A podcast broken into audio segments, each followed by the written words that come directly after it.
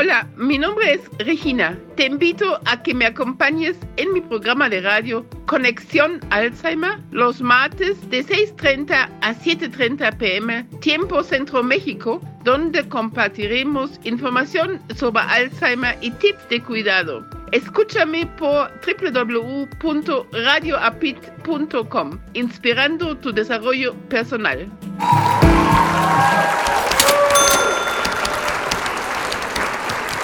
Muy buenas tardes, tengan todos ustedes. Soy Regina Altena, presidenta del Centro Mexicano Alzheimer, y les doy la bienvenida en esta tarde a una nueva emisión de nuestro programa Conexión Alzheimer. Todos los martes de 18.30 a 19.30 es su espacio, el espacio de ustedes, el espacio de las personas mayores, el espacio para que podamos conjuntamente tener nuevas herramientas, nueva información y sea más leve y afrontar mejor el cuidado de personas mayores en casa. Como todos los martes, hemos estado preparando el programa de hoy con mucha mm, dedicación y cariño para todos ustedes. Después de la entrevista, cuyo invitado les voy a presentar en un momento, tendríamos la sesión de Muévete, donde vamos a conocer hoy Ejercicios de fonación y declusión. En la sección de Alzheimer y la familia conoceremos la terapia centrada en la compasión como recurso para el cuidador. Vamos entonces en un momento darle inicio, no antes de pedirles de que por cualquier información nos pueden hablar siempre en la Ciudad de México al 55, 53, 39, 56, 61. Repito, 55, 53, 39, 56, 61. También nos pueden escribir y dejar sus comentarios, sugerencias, propuestas en nuestras redes sociales, donde nos encuentran en Facebook e Instagram como Centro Mexicano Alzheimer.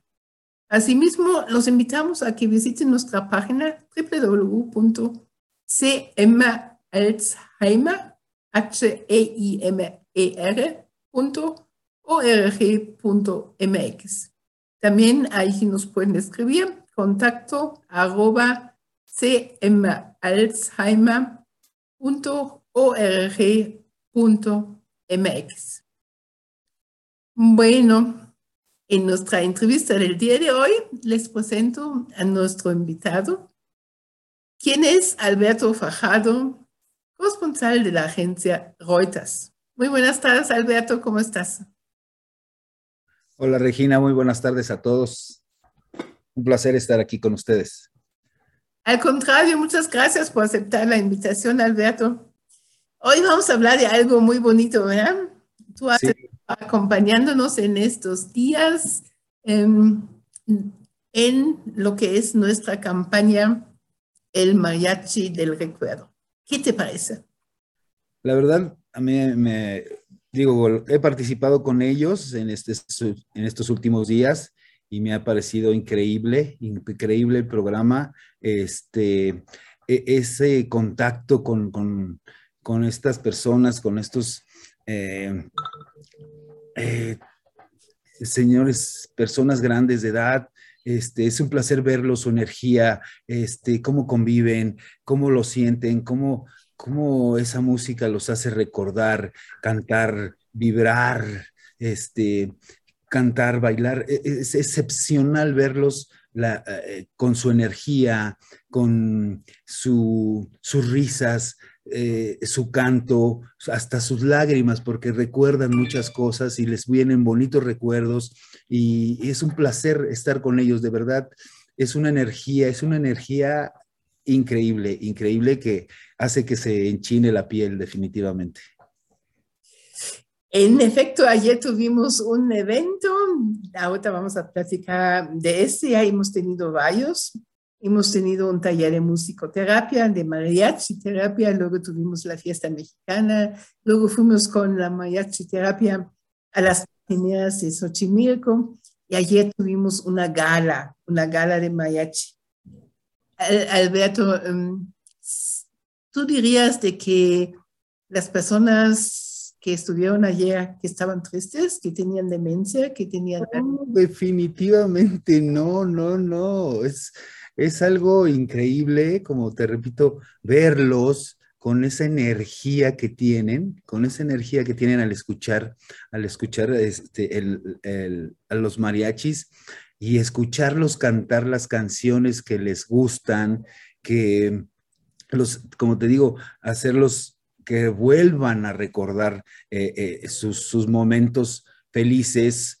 Eh, es de verdad un, un placer hacer esta, esta visita ahí con ustedes, porque si bien es cierto, la gente también necesita a, también apapachos, ¿no? Eh, en mi caso yo también tengo una, una, persona grande de edad, mi madre, tiene 86 años y se ve lúcida, se ve alegre, se ve contenta pero definitivamente eh, hay que dedicarles, eh, eh, aprende uno a que hay que dedicarles un poco más de tiempo, ¿no? Apapacharlos, abrazarlos, decirles te quiero, te amo, te necesito, este, estoy contigo, darles sus besos, cargarlos, sé, que, se, que sientan que, que, que, están, que son queridos, ¿no? Porque si bien es cierto, también la, la, demencia es, es un problema que, que, está viviendo, que se está viviendo a nivel mundial, pero verlos, ellos definitivamente no están tristes, ¿no? Definitivamente, definitivamente no tienen demencia porque están lúcidos, están alegres, están contentos.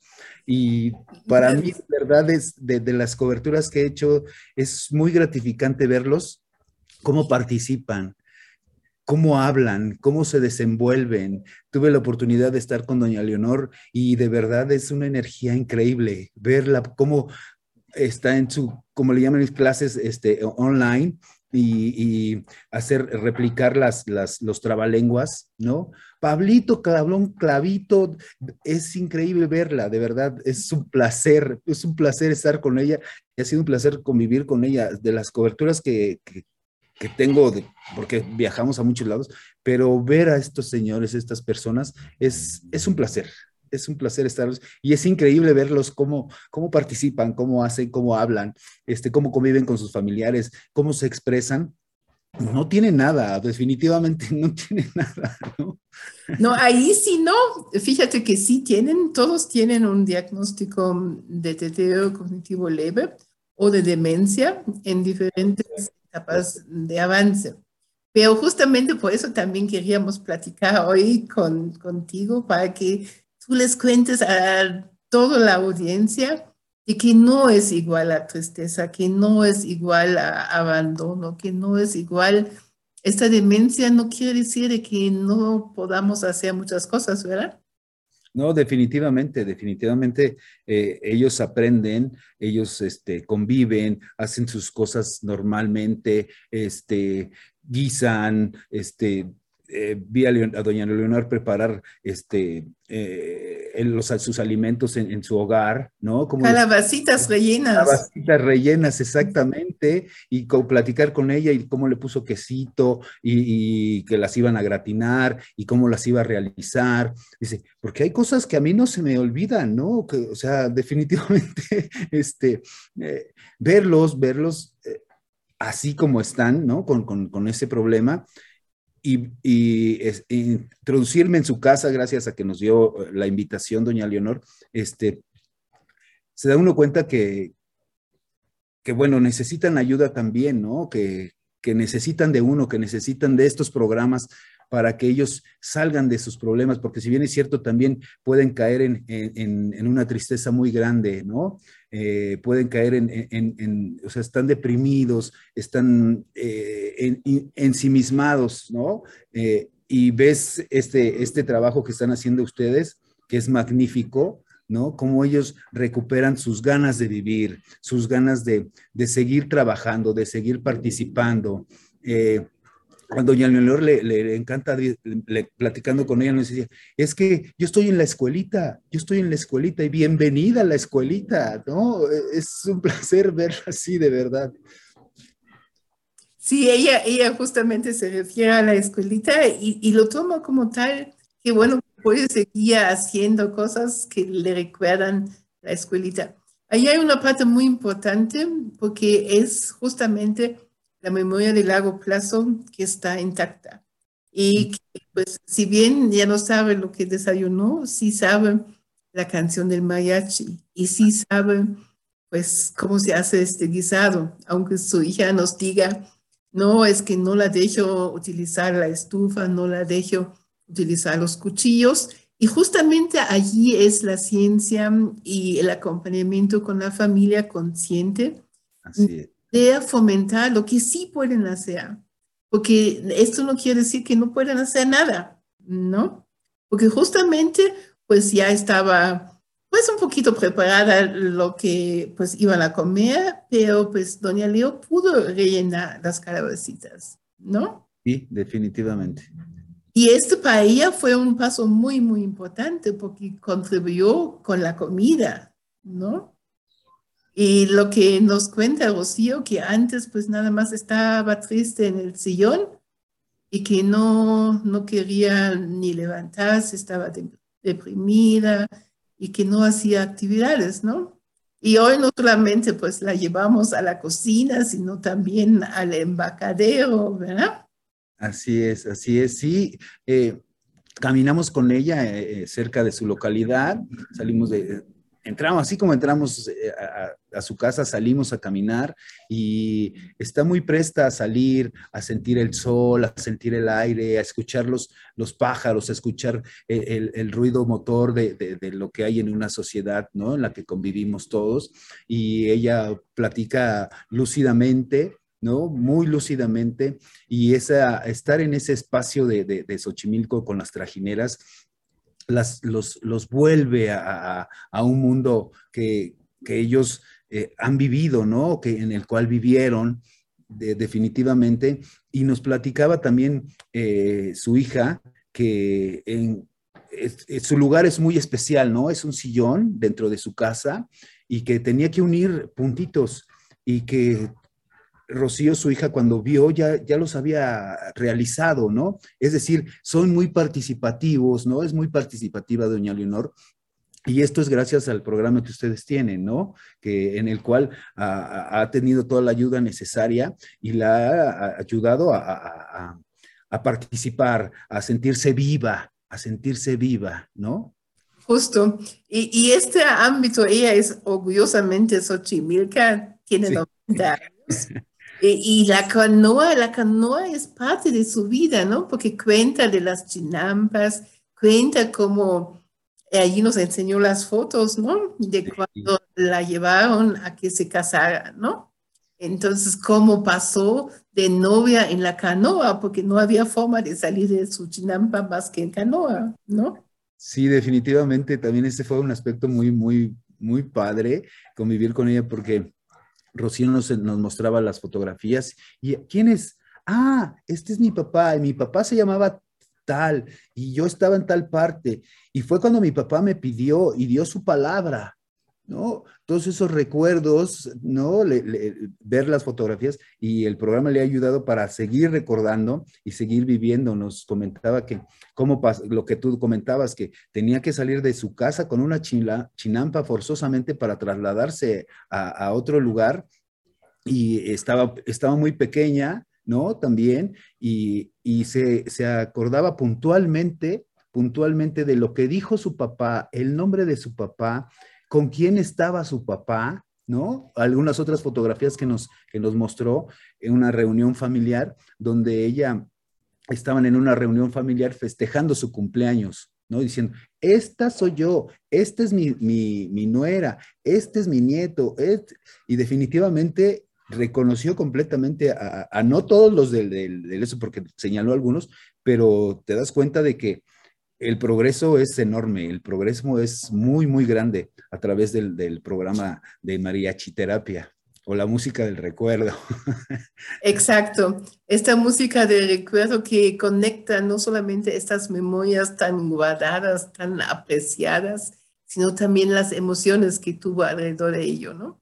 Y además, pues ella muy joven fue, bueno, fue la flor más bella del ejido de Xochimilco y allí también fue pues modelo de Diego Rivera. Y quien la viera hoy diría, ¿cómo? ¿No?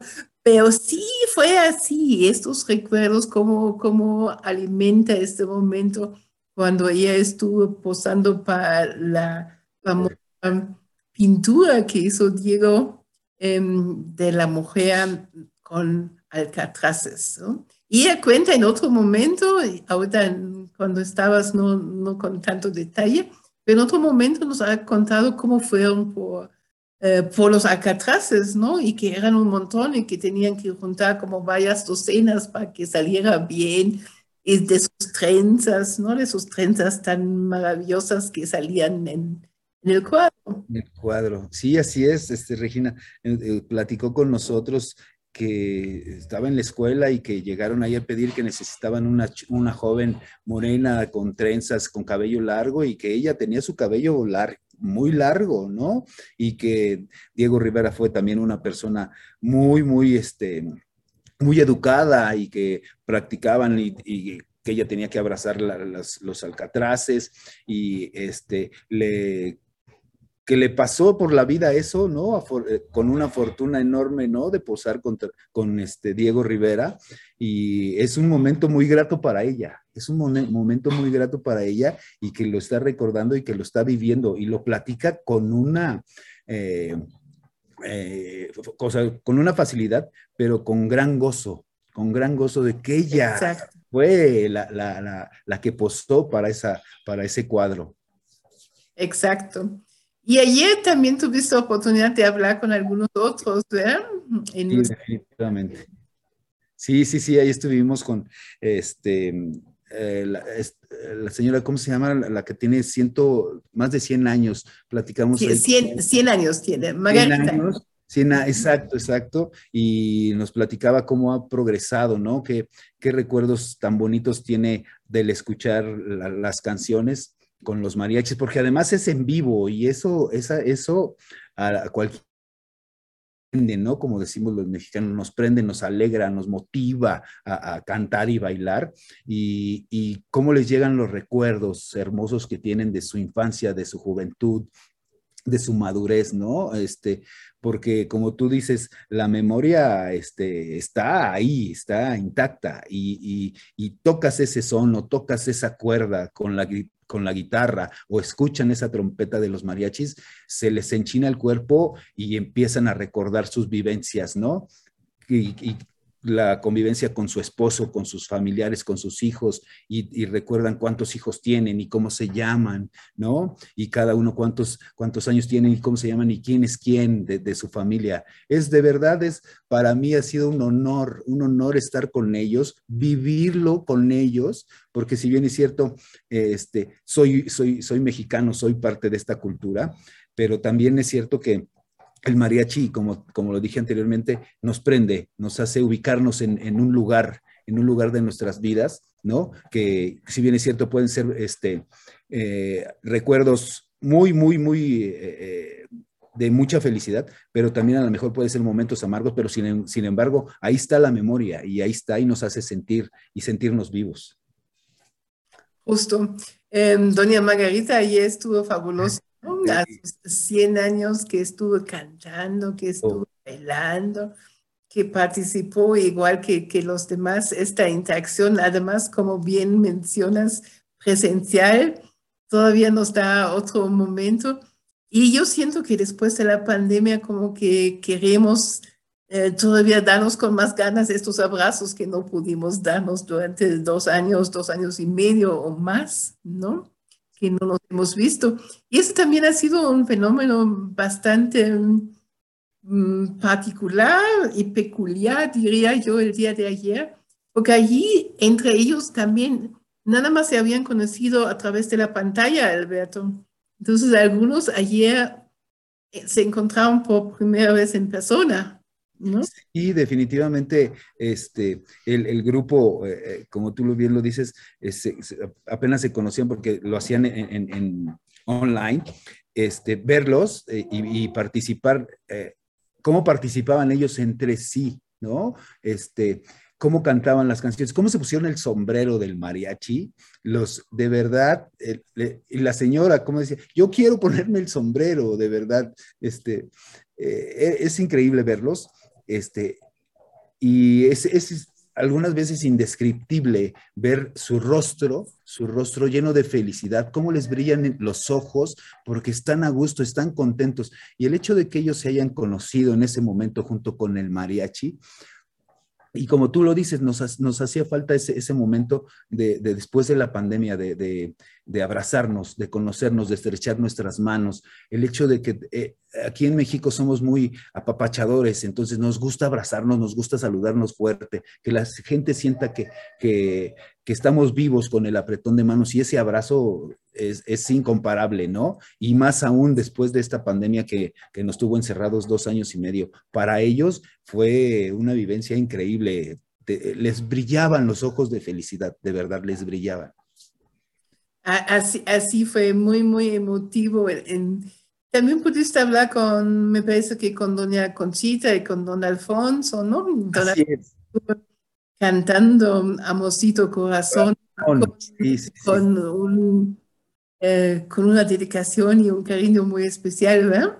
Sí, sí, sí, mucho, mucho también son de, de, de, Xochimilco. Este, ellos, ellos me platicaban, eh, este, las, la señora me platicaba cuántos años tenía de casada, ¿no? Con quién se había casado, cuántos hijos había tenido, este, que había vivido toda su vida también ahí en, en Xochimilco.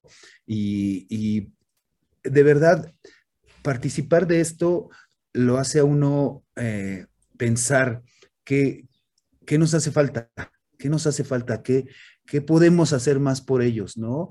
Yo participar de esta historia es, es un lujo, de verdad, es un lujo y es un honor que me hayan dejado entrar a, su plática, a su programa y convivir con ellos, porque si bien es cierto, eh, se preocupa uno por sus, eh, su trabajo y todo, pero la plática es, es, muy gratificante, es muy gratificante verlos, escucharlos y, verlos y escucharlos y darte cuenta que, están bien con este programa, que, que no, ya no son las personas que eran antes, ¿no? ¿no? Porque los familiares también nos platican y los familiares también sufren con estos, con estos problemas, con estos traumas que tienen, pero también les, ustedes les están ayudando a estas familias a, a sobrellevar esto, a entenderlos, a, apapacharlos, ¿no? Finalmente. Justo, eh, allí radica, no sé si tú hayas tenido esa sensación, yo siempre la tengo porque eh, siempre pienso, si podemos hacer este, contribuir con este gran granito de arena en la felicidad de las familias, pues todas las familias mexicanas que tienen una persona mayor con, con algún tipo de demencia, con Alzheimer, pues deberían tener esta oportunidad de poder hacerlo. ¿No? Eh, y, y son, son muchas familias. Y esto es una parte que de repente pues no la, no la queremos ver como sociedad, porque estamos hablando de 1.8 millones de familias, imagínate, eh, que, son, que están sufriendo silenciosamente, olvidadamente en sus casas, donde las personas mayores no tienen hoy yo digo por desconocimiento, por miedo, por falta de información, no tienen esta posibilidad de vivir lo que vivieron estas familias que están con nosotros el día de ayer y, en los otros momentos y en las otras terapias, ¿no? Definitivamente, definitivamente, Regina. Yo creo que eh, es también, como tú dices, mucha desinformación.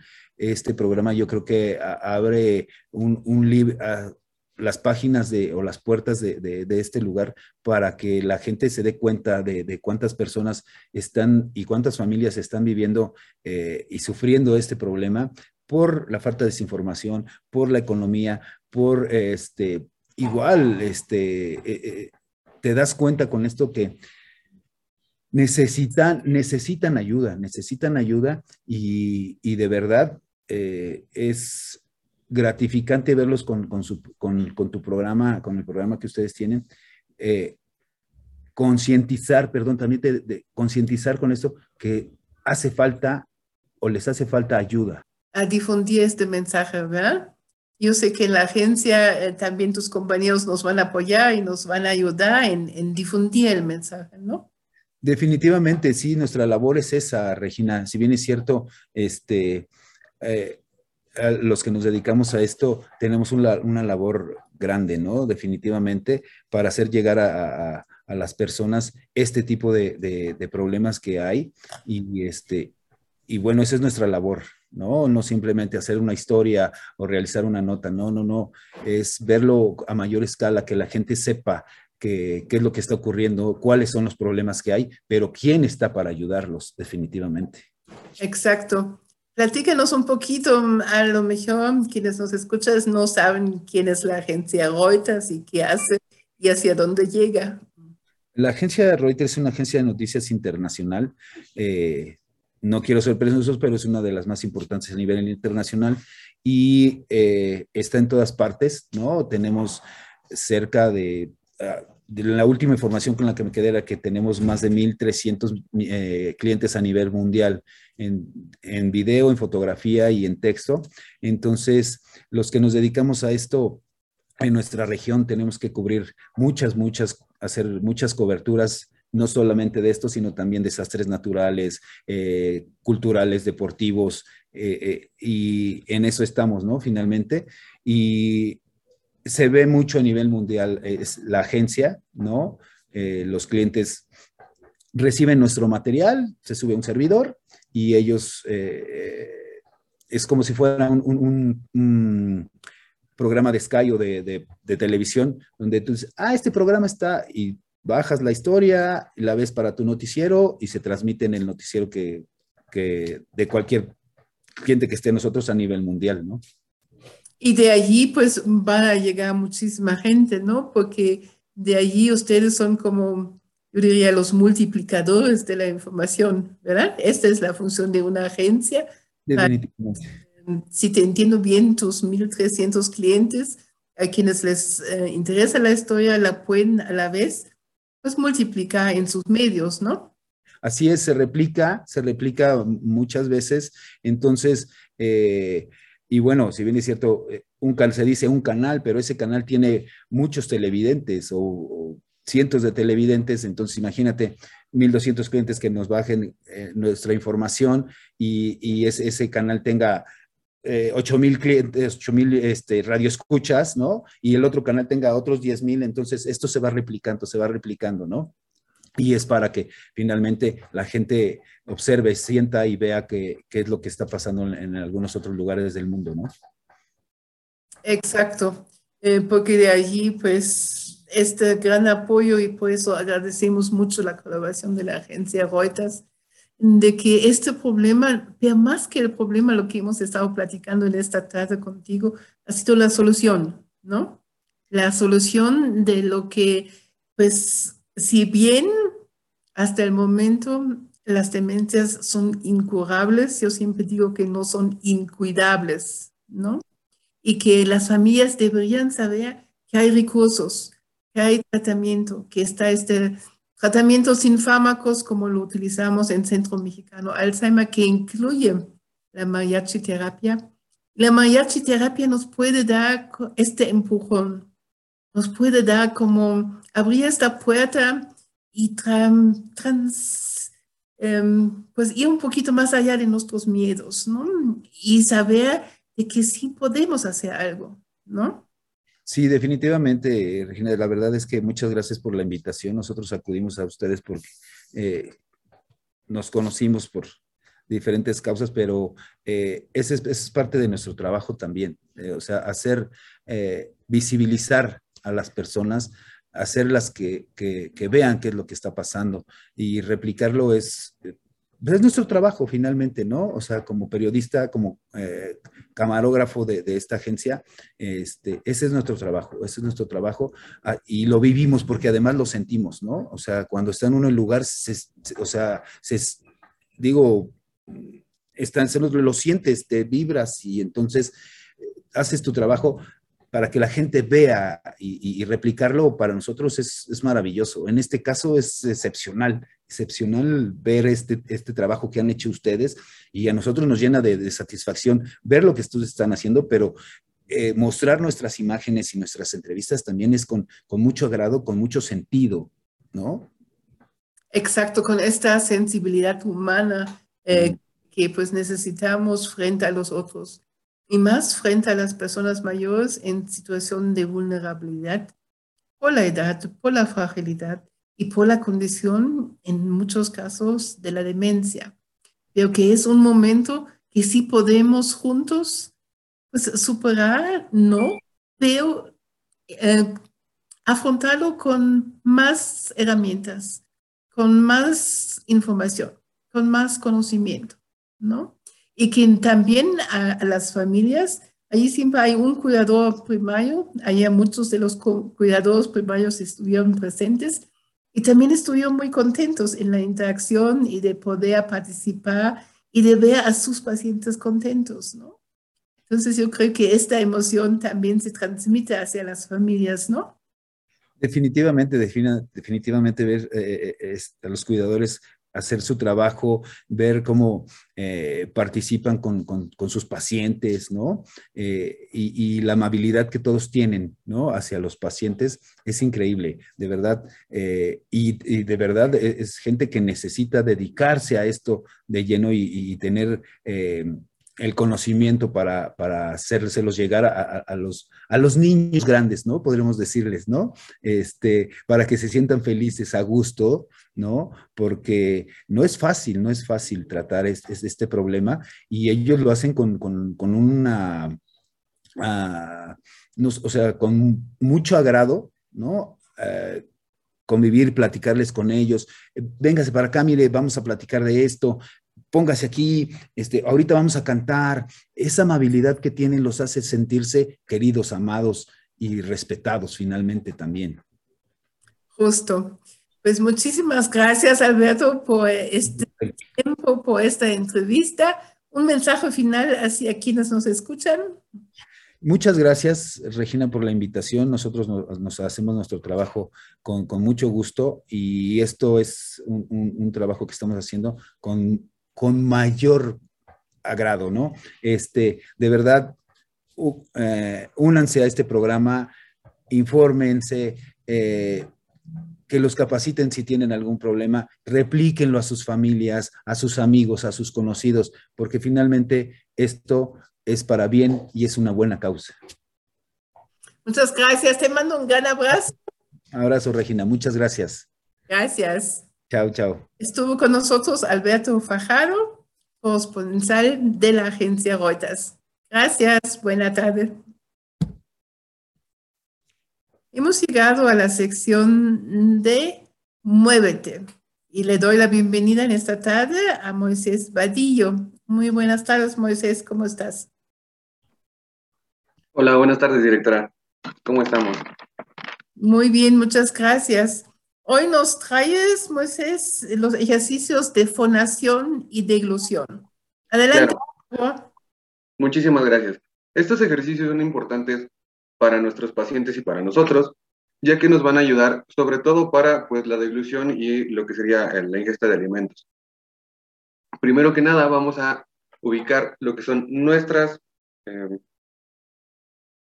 nuestros huesos que tenemos aquí en en la parte central de nuestro cuerpo y posteriormente subimos con la mano y en lo que coloquialmente se le conoce como manzana de, de, Adán, vamos a pues ver que en este momento cuando, cuando estamos hablando, cuando estamos ingiriendo alimentos, se puede sentir un, un, músculo que sube y baja y esto nos va a ayudar porque pues, es lo que principalmente vamos a poner a trabajar cuando estemos en la fase de dilución del lado faringeo.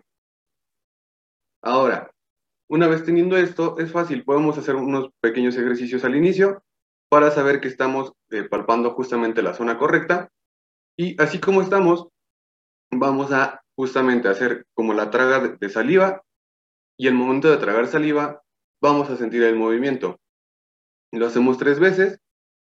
Una, dos, inclusive aquí en la imagen se puede ver que al momento de que yo trago, se mueve eh, pues la parte que, estamos palpando. Tres. Muy bien.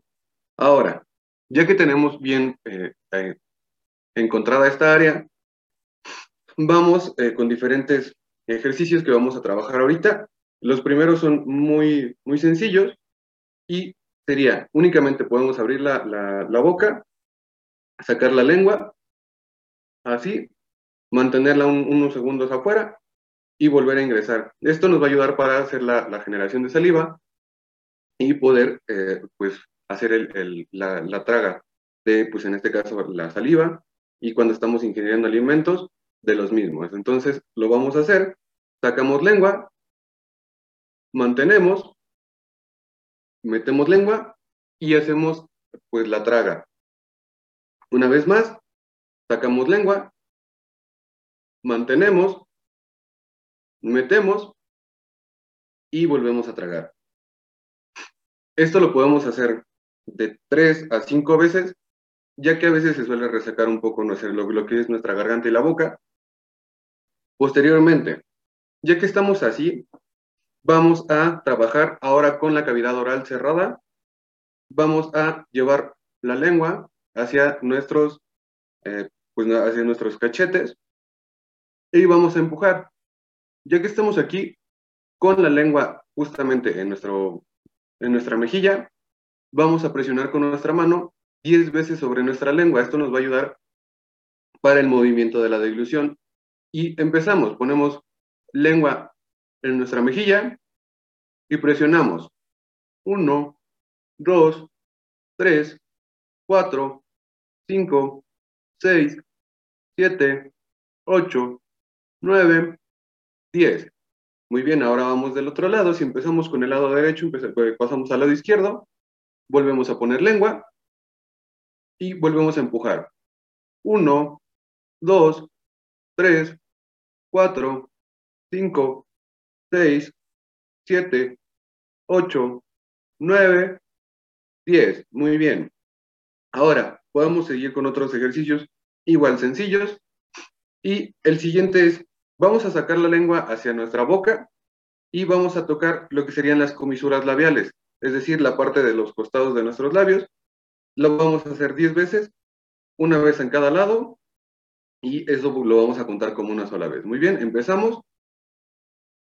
1, 2, 3, 4, 5, 6, 7, 8, 9, 10.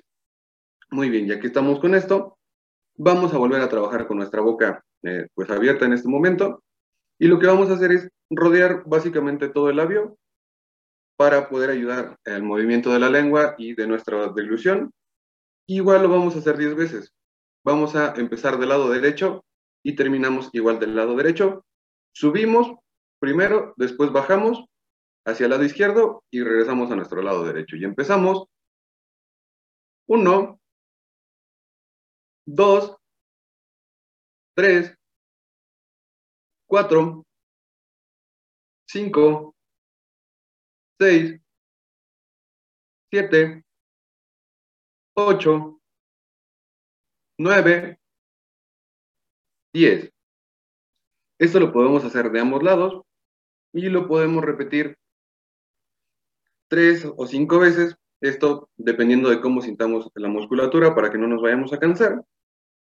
Y el siguiente ejercicio lo podemos hacer utilizando una pelota o una toalla enrollada, la cual, si la tenemos, la vamos a enrollar así como, como si fuera un taco, y la vamos a colocar debajo de nuestra barbilla, apoyándola sobre nuestro cuello, ¿Y qué es lo que vamos a hacer? Lo que vamos a hacer son pequeñas presiones hacia abajo, queriendo juntar lo que sería nuestra barbilla con nuestro pecho. Y justamente vamos a hacer estas 10 presiones, ya teniendo la toalla o la pelota bajo nuestro cuello, empezamos. 1, 2, 3, 4, 5, 6, 7, 8, 9, 10. Muy bien, podemos hacer esto con la toalla o con la pelota. Y si no tenemos nada al, alcance de nosotros, podemos utilizar lo que serían nuestros puños, puños cerrados, y con lo que serían la parte larga de nuestros dedos, la vamos a colocar bajo nuestra mandíbula y justamente vamos a hacer esas mismas presiones, únicamente manteniendo pues una cierta presión para que no podamos bajar toda la mandíbula y comenzamos de nuevo. Uno, dos, tres, cuatro, cinco, seis, siete, ocho, nueve y diez. Ya que estamos así, vamos a pasar con otros ejercicios que nos van a ayudar. Igual son, son sencillos. Podemos empezar de menos a más y vamos a hacer lo siguiente. Vamos a, a tomar un vaso. Si tenemos un popote a la mano, podemos utilizar un popote.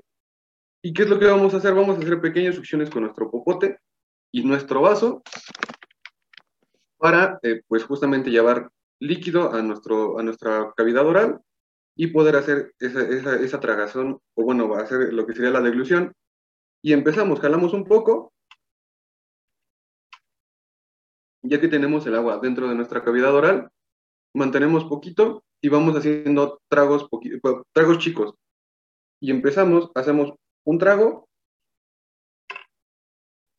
mantenemos y tragamos. Esto lo podemos hacer aproximadamente unas 10, 15 veces también para, para no fatigarnos. Y ya que estamos así, vamos a, otra, eh, a otro ejercicio. Igual vamos a utilizar un, un, popote. El popote lo podemos tener así, sin, nada, sin, alimentos, sin, líquidos. Y lo que vamos a hacer es ponerlo en la cavidad de, nuestros labios, en la cavidad oral, y vamos a succionar se tiene que escuchar un, una pequeña jalada de aire. Ya que estamos jalando, vamos a mantener el aire en nuestra cavidad oral y tragamos. Empezamos, lo hacemos tres veces ahorita y empezamos. Uno, tragamos y empezamos de nuevo. Dos, tragamos, sacamos el aire y empezamos de nuevo. Tres, mantenemos aire, tragamos, sacamos el resto y podemos así trabajarlo. Siguiente, y por último, también podemos hacer trabajos de fonación ya más hablado, por así decirlo. ¿Y qué es lo que vamos a hacer? Vamos a poner nuestra boca en pues en forma como si trajéramos alguna papa o algún, alguna bolita dentro, y vamos a pronunciar la letra U. ¿Por qué la U? Porque es más fácil de que tengamos más resonancia al momento de estar haciendo estos ejercicios y podamos sentir el movimiento tanto en garganta, en mejillas, en la zona de la nariz y en lo que sería la parte de la frente. Y lo vamos a empezar a hacer. Ponemos boca como si trajéramos algo adentro y sacamos una U. Mantenemos 10 segundos, descansamos y volvemos. Yo en este caso voy a contar para que podamos hacerlos y hacemos 1, 2, 3, 4, 5, 6, 7, 8, 9 y 10. Y esto nos va a ayudar para pues, la deglución y la fonación en, en nuestros pacientes. Muchísimas gracias, Moisés. Qué interesantes y esos ejercicios nos ayudan mucho, sobre todo a las personas mayores, en este tránsito de una etapa hacia la otra, ¿no? Claro. Muchas gracias. Muy buenas tardes. Nos vemos a usted, directora. la semana. Hasta la próxima. Adiós. Hemos llegado a la sección de Alzheimer y la familia y le doy la bienvenida en esta tarde a nuestra coordinadora de psicología, la licenciada Ana Lilia Cipriana. Muy buenas tardes, Ana Lilia, ¿cómo estás? Hola Regina, muy buena tarde. Muy bien, muchas gracias. Otra vez aquí, ya con nuestros familiares y todas las personas que nos siguen. Hoy nos traes un tema muy interesante y yo creo que también un poquito eh, podríamos polemizar, podríamos discutir. Nos traes la terapia centrada en la compasión como recurso para el cuidador. Adelante, por favor. Así es, Regina, muchas gracias. Y sí, pues vamos a iniciar con este tema que se perfila para ser un tema de debate, incluso hasta en la propia casa o con ustedes mismos cuando nos escuchen hablar de este tema, porque la palabra compasión trae muchas connotaciones. A lo mejor la hemos escuchado en muchos momentos, pero no nos gusta. A lo mejor no nos gusta escuchar esta palabra y entonces cuando hablamos de que hay una terapia, incluso una terapia centrada en la compasión, como que ponemos nuestras reservas, ¿no? Para saber qué tanto nos puede ayudar o no este tipo de terapia. Y bueno, pues vamos a adentrarnos entonces en materia. Y déjenme les digo que el día de hoy eh, decidimos plantear esta, esta terapia centrada en la compasión porque muchos cuidadores eh, quizá no conocen el concepto amplio de lo que significa la compasión y, y tendemos a confundirlo. En algunos momentos hay personas que cuando se les dice es que pobrecito, este, lo compadezco, eh, se parecería de pronto que estamos avergonzando a la persona o que estamos viéndolo débil o tendemos a victimizarlo, ¿no? O que la persona igual se sienta como víctima, ¿no? Porque estamos diciendo pobrecito o estamos utilizando palabras donde eh, hacemos énfasis en que él no puede solo. Entonces, el día de hoy esperamos de verdad que podamos cambiar esta concepción de lo que es la compasión, porque al final del día la compasión es un comportamiento eh, dirigido, por supuesto, a eliminar el sufrimiento y que nos ayuda bastante a producir bienestar en quien sufre.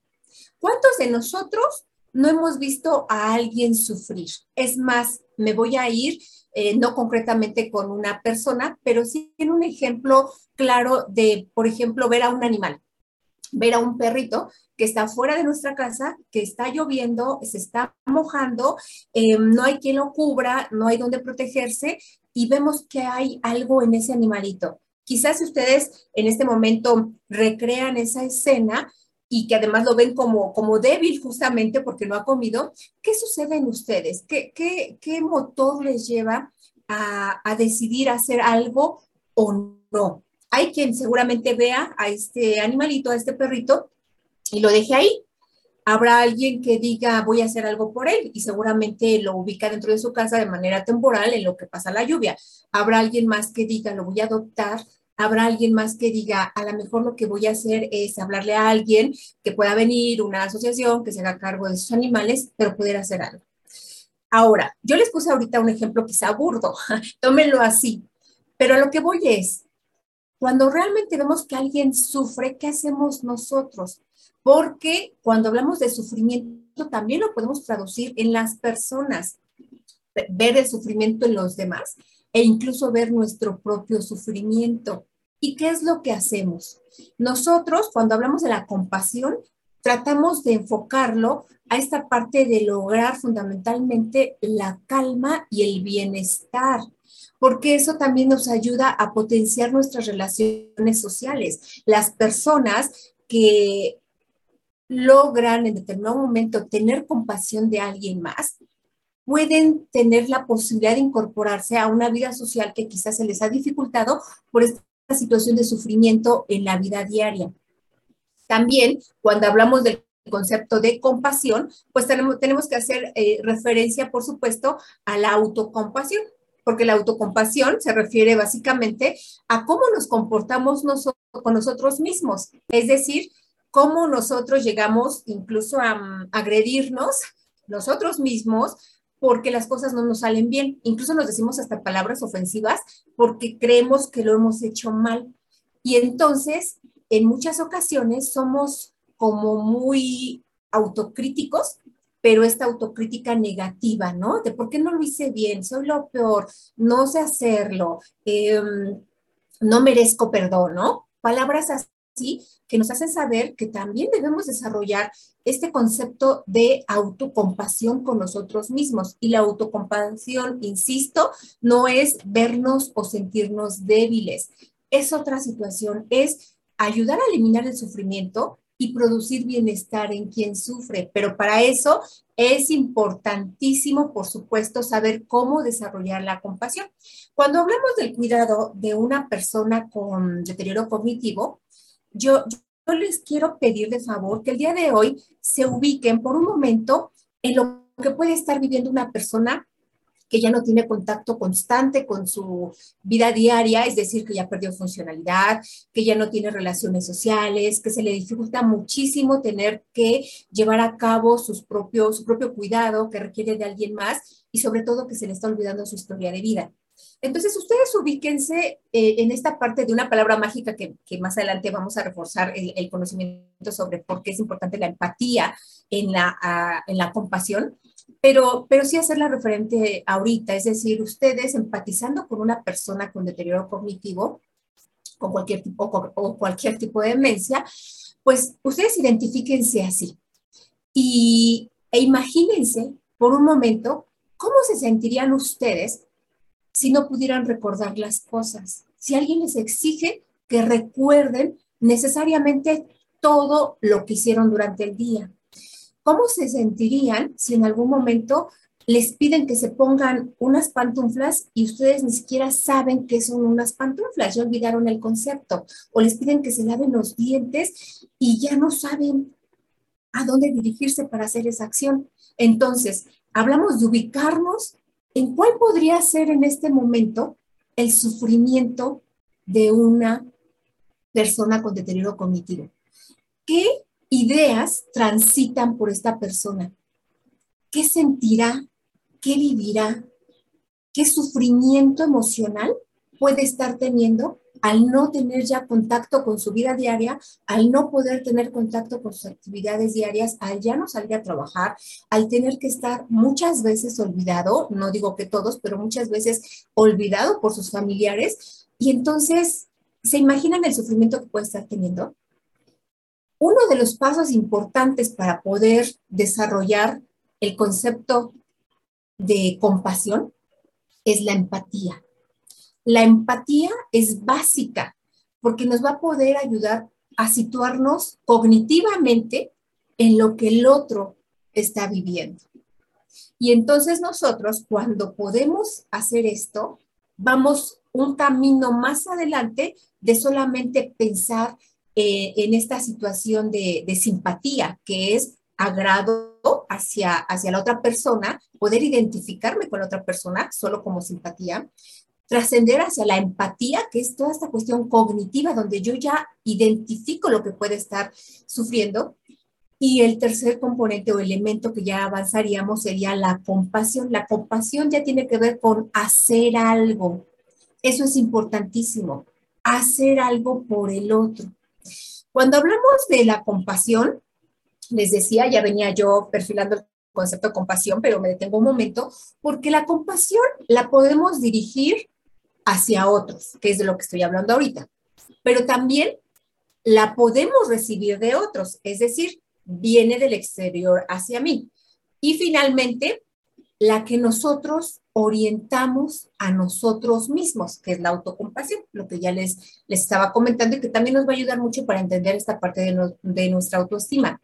Y entonces nosotros tenemos este componente cognitivo de entender al otro, pero también este componente conductual que incluye un compromiso y una decisión de hacer algo por el otro. Voy a regresarme al ejemplo que les puse al inicio del perrito.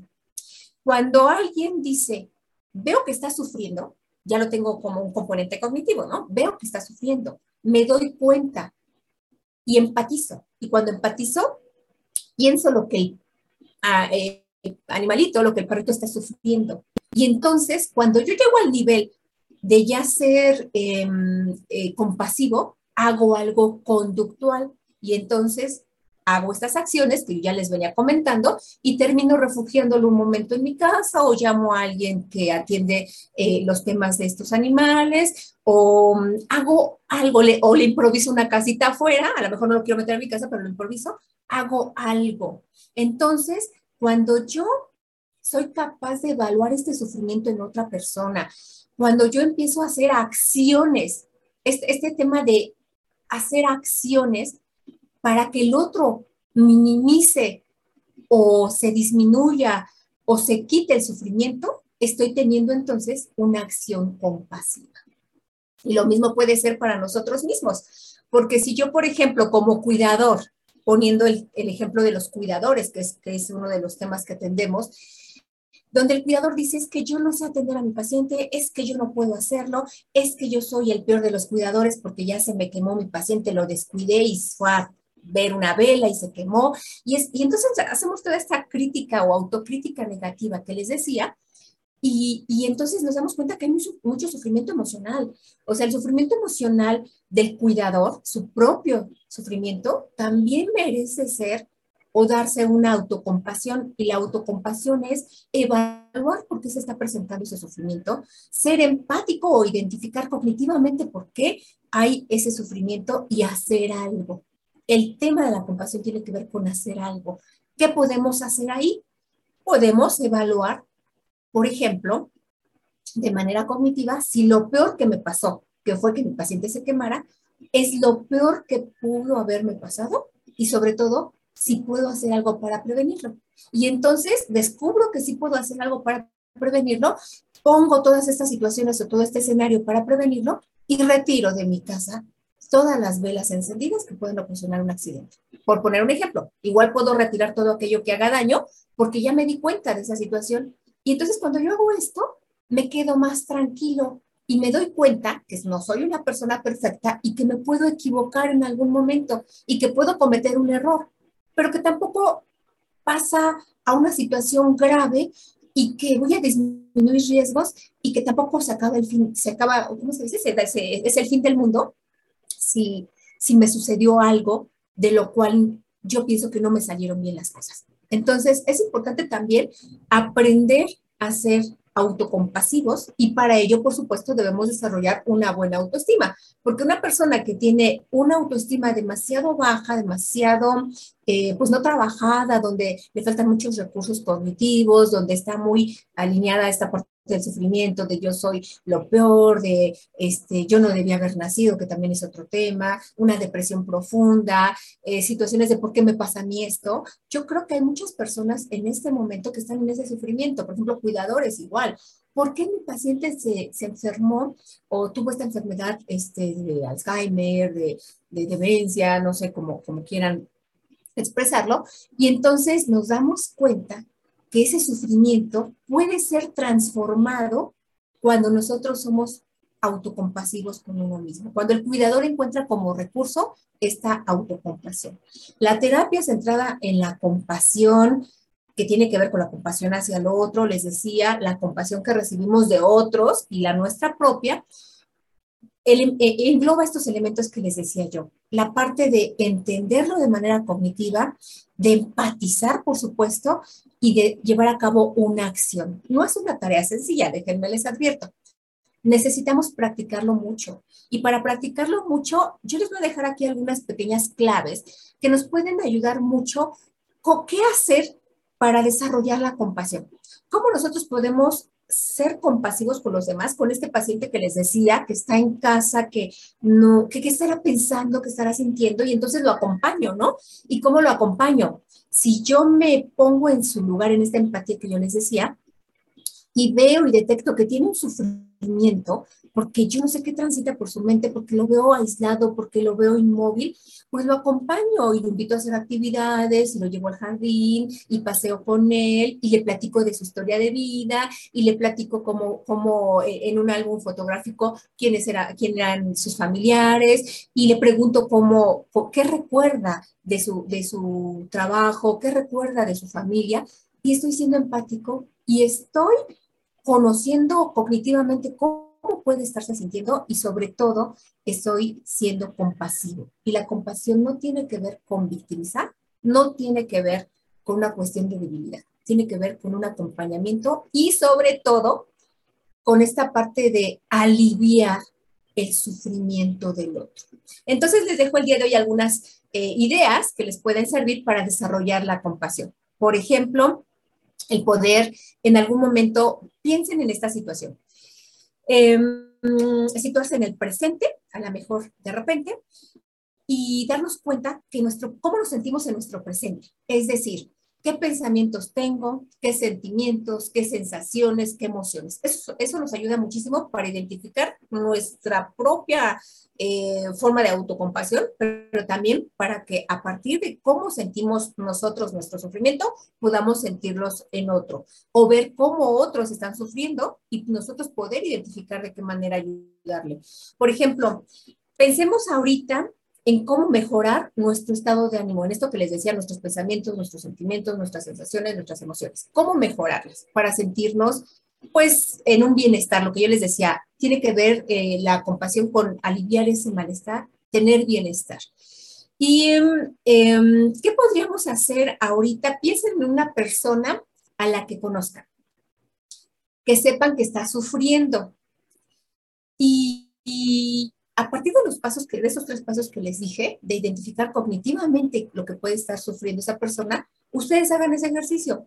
A esa persona que conozcan, que sabe que está, que saben que está sufriendo, ¿qué puede estar pensando? ¿Qué puede estar viviendo de manera cognitiva esta persona? Segundo, empatizar con ella, ponerse en su lugar. Y tercero, hacer algo. Cuando hacemos algo, entonces ya podemos nosotros aplicar esta parte de la compasión. Em, hagan, por ejemplo, este ejercicio eso es muy bonito, yo se lo recomiendo. Hagan ese mismo ejercicio, pero con alguien que les caiga mal o que no les caiga bien para no verlo como negativo. Con alguien que no les caiga bien, hagan este mismo ejercicio. Si lo están viendo sufrir, ¿qué harían por él? Y piensen también, por ejemplo, en otro ejercicio, ¿qué, harían ustedes para aliviar el sufrimiento del mundo? Cuando hablo del mundo, por ejemplo, las personas que no tienen que comer, por ejemplo, cuando hablamos de, problemas eh, fuertes en el mundo, sabemos que no vamos a solucionar el tema o el problema, porque no, no podemos hacerlo, no nos toca, son muchos elementos, pero ubicarse o centrarse en eso nos hace ser más comprensivos, identificarnos y empatizar con otro y sobre todo querer hacer algo. Y entonces yo doy una aportación, yo dono, yo cuido el medio ambiente, o sea, yo hago algo y ayudo. Entonces, pues bueno, espero que esta actividad del día de hoy, este tema que trajimos para ustedes, sea de mucha utilidad y bueno, pues ya estaremos hablando en otro momento quizá de, este tema, ampliando un poquito más de cómo ser eh, pues compasivos con los demás o autocompasivos con nosotros mismos. Regina, nuestro tema del día de hoy.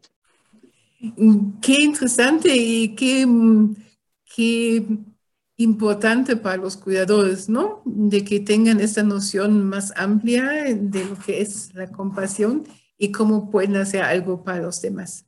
Muchas gracias, Ana Lilia. Nos vemos la próxima semana. Un abrazo. Igual, gracias. Otro para ti. Bonita tarde. Igual. Hemos llegado al fin de nuestro programa del día de hoy. Les quiero invitar eh, a la semana entrante Vamos a celebrar 100 programas al aire de este formato de radio revista. Hemos estado más tiempo al aire, pues, pero en esta, en esta radio revista de conexión Alzheimer. Y para festejarlo vamos a tener al director creativo y a la mariachi del mariachi del recuerdo para que con estos dos invitados hablemos de la campaña El Mariachi del Recuerdo. Les agradezco haber estado con nosotros. Soy Regina Altena, presidenta del Centro Mexicano Alzheimer, y los espero el próximo martes a las 18.30 horas, a la hora de la conexión Alzheimer, celebrando 100 programas de conexión Alzheimer. Muy buenas tardes, cuídense mucho. Un abrazo. A ti que nos estás escuchando, te pedimos dale un abrazo a los recuerdos. Con tu donativo ayudas a que más personas se conecten a nuestras terapias en línea y enfrenten el Alzheimer. Hoy son sus recuerdos, pero mañana pueden ser los tuyos. Si estás interesado en contribuir con nuestra causa realizando algún donativo, puedes comunicarte al 55 53 39 56 61. 55 53 39 56 61 en la Ciudad de México o envíanos un mail a contacto arroba cmalzheimer con h intermedia punto org punto mx contacto arroba cmalzheimer.org.mx, donde con mucho gusto te atenderemos. Porque todos queremos recordar nuestros mejores momentos, colabora, comunícate y conéctate al Alzheimer.